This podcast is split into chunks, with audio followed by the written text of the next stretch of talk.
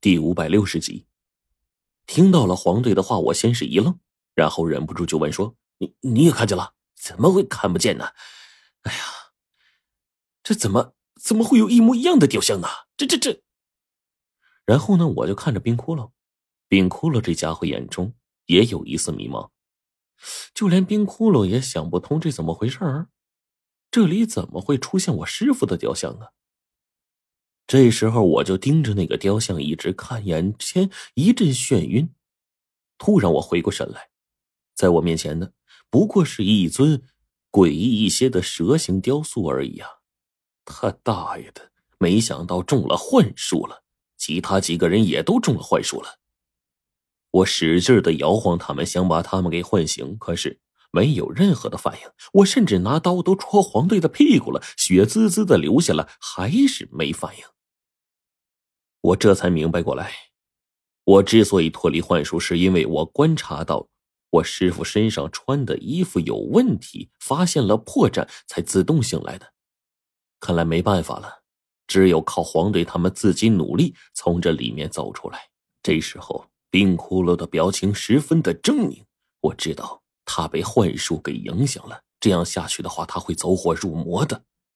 这时候，冰骷髅。仿佛在跟一个人对话，好是和奶奶对话，说：“奶奶，你怎么也下来了？”这就给我整的一愣啊！他旁边没有贞子奶奶呀。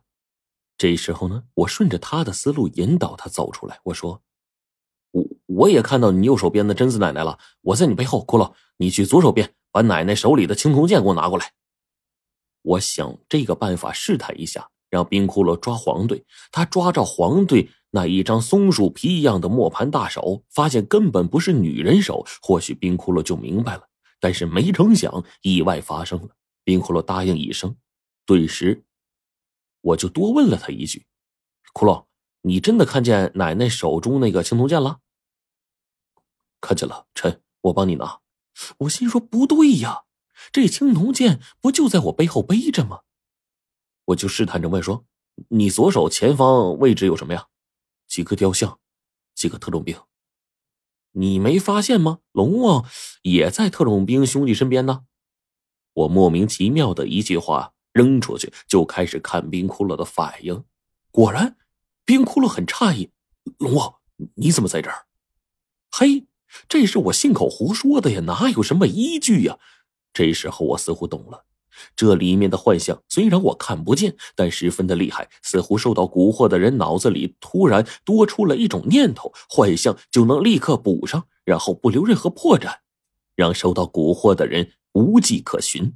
我当即就明白了，然后一愣，就想到了办法。这不正好给了我个机会吗？这个幻境要说厉害的话，是真厉害的不行。然而这个幻境是蛊惑受蛊人的感官。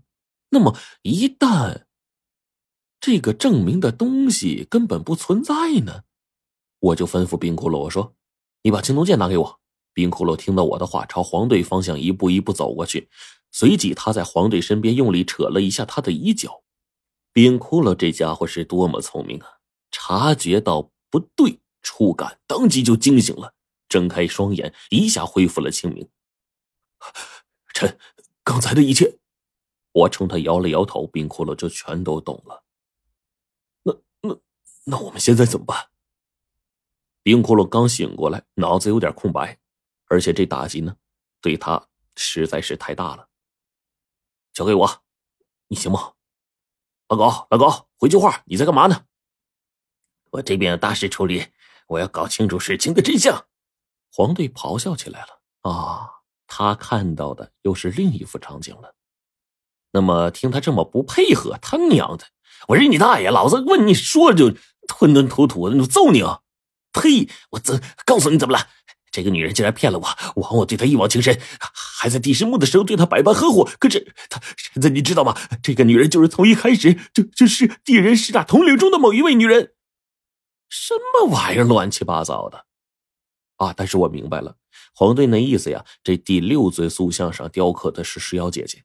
也就是林妙珍，黄队呢，他崩溃了。这家伙呀，对妙珍姐姐一往情深，十分心疼。为了他的事到现在呢还是沉默寡言啊。原来他看到的幻象是这个呀。你那个塑像上的妙音姐姐，你看清了吗？就是她。那你看妙音姐姐塑像手腕的位置，是不是带着一块饰品呢？呃，对，嗯嗯，对对对，是是是。那你再仔细看，那饰品是不是块手表？女士机械表，你仔细看。我越这样看，黄队越发严肃。确实是块机械表。他的话音刚落，我刚要提醒他。几千上万年前建造好的祭祭祭坛哪来的机械表啊？这时候黄队比我先想到这点，随即他也醒了过来。这家伙此刻的模样，嘿，我嘿嘿一笑。黄队恍惚之间，整个人大吃一惊。我这一面把他吆喝了一声，然后面对二十多个特种队员，也想办法把这些人呢一个一个的都揪出来。这些人呢，哎呦。真的是太消耗时间了，浪费精力，而且有一个共同的上司，那就是猎豹。只要从猎豹身上找茬，他们醒来也就没什么问题。有了两次经验，就是冰窟窿跟黄队这个破解其他人的幻境，不费吹灰之力。当我们全从幻境中醒来，再看了看周围，这六尊雕塑十分庞大，左边位置上大约有二三十根圆柱子。每一根圆柱子上雕刻一个诡异的人形的怪物，让人觉得毛骨悚然。